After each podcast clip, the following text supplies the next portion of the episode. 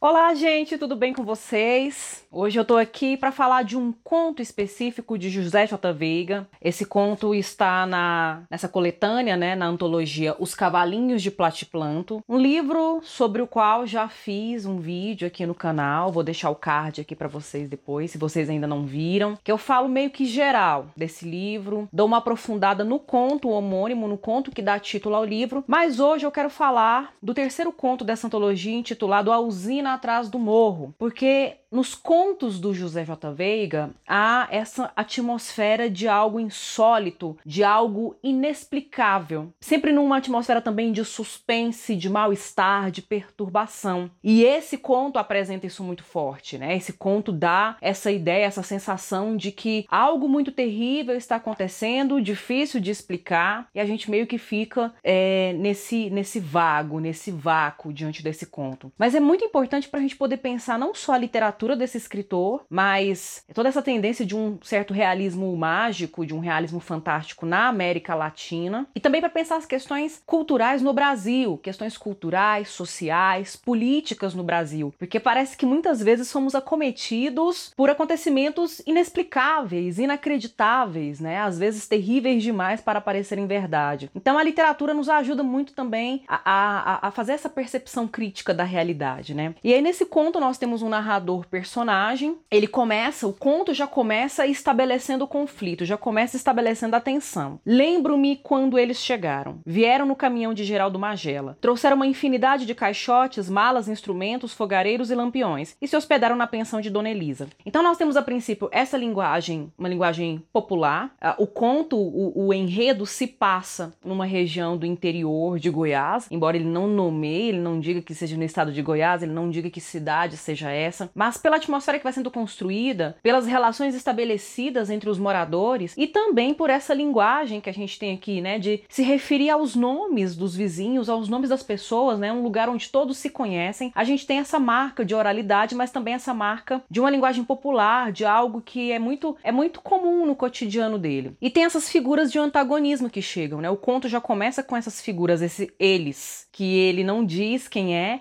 e que também não se explicam no conto, né? E a atmosfera atmosfera de suspense, de mal-estar, vai se ampliando, vai crescendo justamente por conta disso. A gente tem um casal aqui de estrangeiros é, e fica claro pra gente que são estrangeiros, primeiro pela, pela tonalidade da pele, né, pelos seus trejeitos, pelos seus aspectos físicos, mas também pelo, pela língua, que em alguns momentos eles conversam entre si e os moradores não conseguem acompanhar, não identificam. É, o narrador ainda menciona que eles, não entendem, que eles não entendem o que esses estrangeiros estão falando. Mas acontece que esses estrangeiros chegam cheio de mistério, não esclarecem, né, para os moradores o que estão fazendo ali, com costumes muito diferentes, ficam hospedados na pensão de Dona Elisa, começam a receber carregamentos, caixas, recebem carta dos correios, mas não se dirige a nenhum morador da cidade para dizer o que está acontecendo, para dar uma satisfação. Imagine você, imagine você na sua casa e de repente chega um estranho, chega um desconhecido e começa a fazer coisas de acordo com o seu bel prazer, com a sua própria vontade, sem dar satisfação para você, sem dizer o que está se passando, chega em terras estrangeiras e chega botando banca, né? A casa é minha e dane-se quem já estava aqui antes. Então é um cenário muito incômodo, muito perturbador. E isso começa a levantar suspeitas. Alguns moradores começam a, a, a ficar desconfiados disso. Inclusive, o próprio narrador personagem ele, ele faz uma referência a uma sabedoria popular, a um ensinamento que ele recebeu na infância da avó dele, para comentar sobre esse mal-estar e essa desconfiança que ele sente em relação a esses estrangeiros.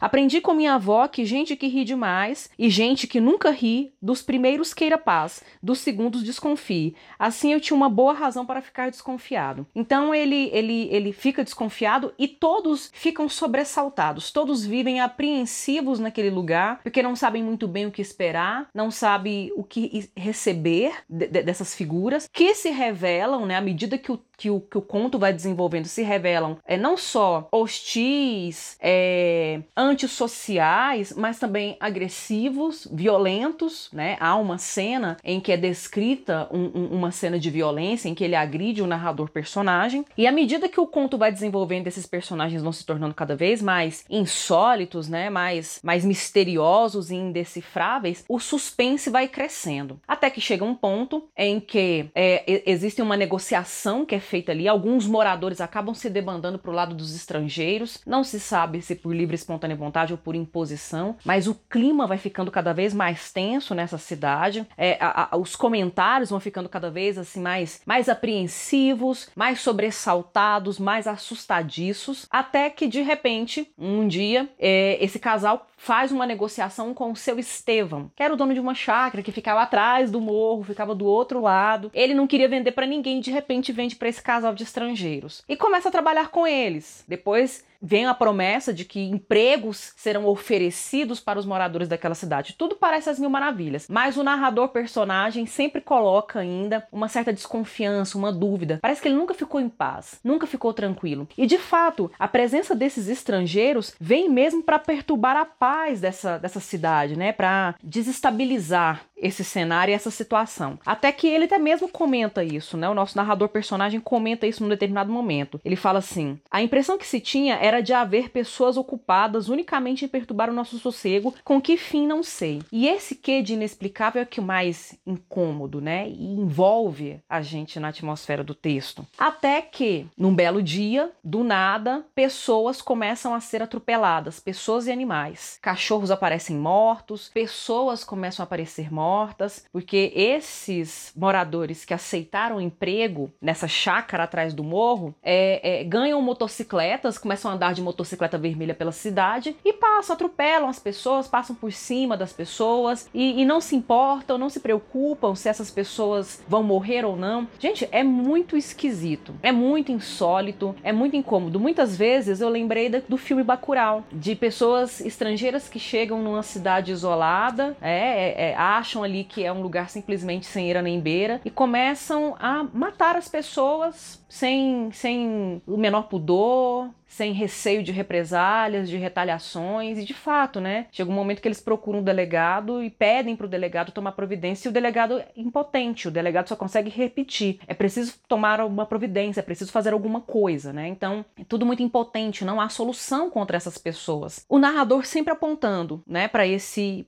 para esse sentimento de estupefação, mas também de impotência, de não conseguir, de não poder fazer nada. As pessoas não conseguem mais conversar entre si, com medo de espiões, com medo de alguém vigiando-os, dedurando-os para esses estrangeiros. Então é um clima muito, muito esquisito que se estabelece aí dentro dessa cidade. Parece, lembra muito o filme Bacurau, mas lembra também quando a gente vai ver relatos, quando nós vamos ler os, os reais, as reais descrições dos processos de colonização, parece muito colonização, né? De um estrangeiro que chega com áreas de superioridade e quer impor sua vontade, os seus desejos ali naquele, naquela região, nos nativos ali daquela região e não perguntam, não questionam, não respeitam a existência e a integridade do outro. Mas também lembra muito é, o cenário que é descrito por artistas durante a ditadura militar no Brasil. Aliás, durante esses regimes né, de repressão e de censura nos países que enfrentaram ditadura. Até o momento em que ele fala isso que nos lembra muito. Os espiões eram outra grande massada. Não sei com que astúcia a companhia conseguiu contratar a gente do nosso meio para informá-la de nossos passos e de nossas conversas. O número de espião cresceu tanto que não podíamos mais saber com quem estávamos lidando, com quem estávamos falando. E o resultado foi que ficamos vivendo numa cidade de mudos. Só falávamos de noite em nossas casas, com as portas e janelas bem fechadas e assim mesmo em voz baixa. Então esse medo, né, esse receio de das pessoas não poder confiar nem nas pessoas da própria família, porque às vezes o vizinho, né,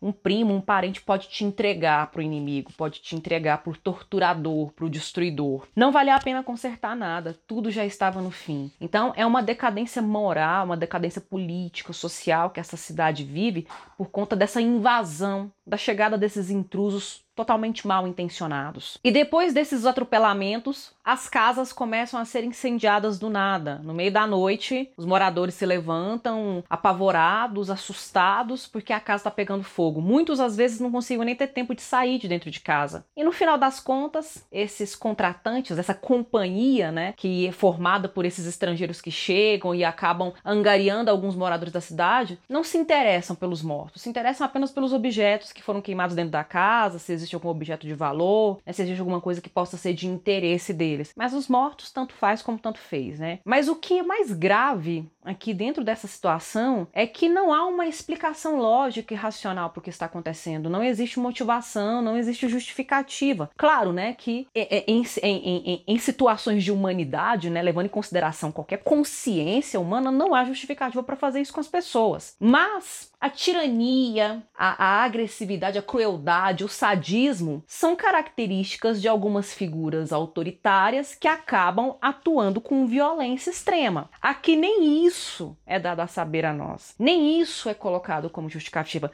É, essa companhia, essa figura dos estrangeiros não explicam por que, que eles fizeram isso, por que, que eles estão fazendo isso, por que, que matam as pessoas gratuitamente, por que, que destroem as coisas por nada. Não há uma explicação. O que, que eles estão fazendo ali, né? O que que, que eles estão fazendo? Por que, que eles compraram aquela chácara do seu Estevão? O que, que é que eles estão explodindo ali? Eles estão fazendo mineração? Eles estão é, procurando riquezas? Não há nenhuma explicação. E o conto começa e termina de forma abrupta com esse sentimento mesmo de derrota, de falta de solução, é, de falta de explicação, que é um sentimento muito, muito comum na literatura do absurdo, por exemplo, né? Uma falta de sentido no mundo, uma falta de sentido nas coisas, nas pessoas. É, mas é um conto também que abre muito margem para uma reflexão, né? Da gente pensar sobre certos, certos extremos de violência, certas injustiças que são cometidas assim a céu aberto, à luz do dia, diante dos nossos olhos. E muitas vezes a gente permite que isso aconteça, não questiona mais. Tamanho é o grau de costume que nós levamos diante de situações. Ah, é assim mesmo. Não, não tem que ser assim mesmo. E eu penso que é justamente para isso que esse conto deveria nos chamar a atenção. Bem, gente, aqui é um pouco dessa reflexão que esse conto possibilitou. Na verdade, eu estou fazendo a leitura e a análise desse conto hoje, atendendo a um pedido também de uma pessoa muito querida e muito especial, uma amiga que leu esse conto recentemente, falou: faça um, um vídeo sobre esse conto, eu gostaria de, de de ter mais diálogo sobre ele. E a gente sentou uma tarde e conversou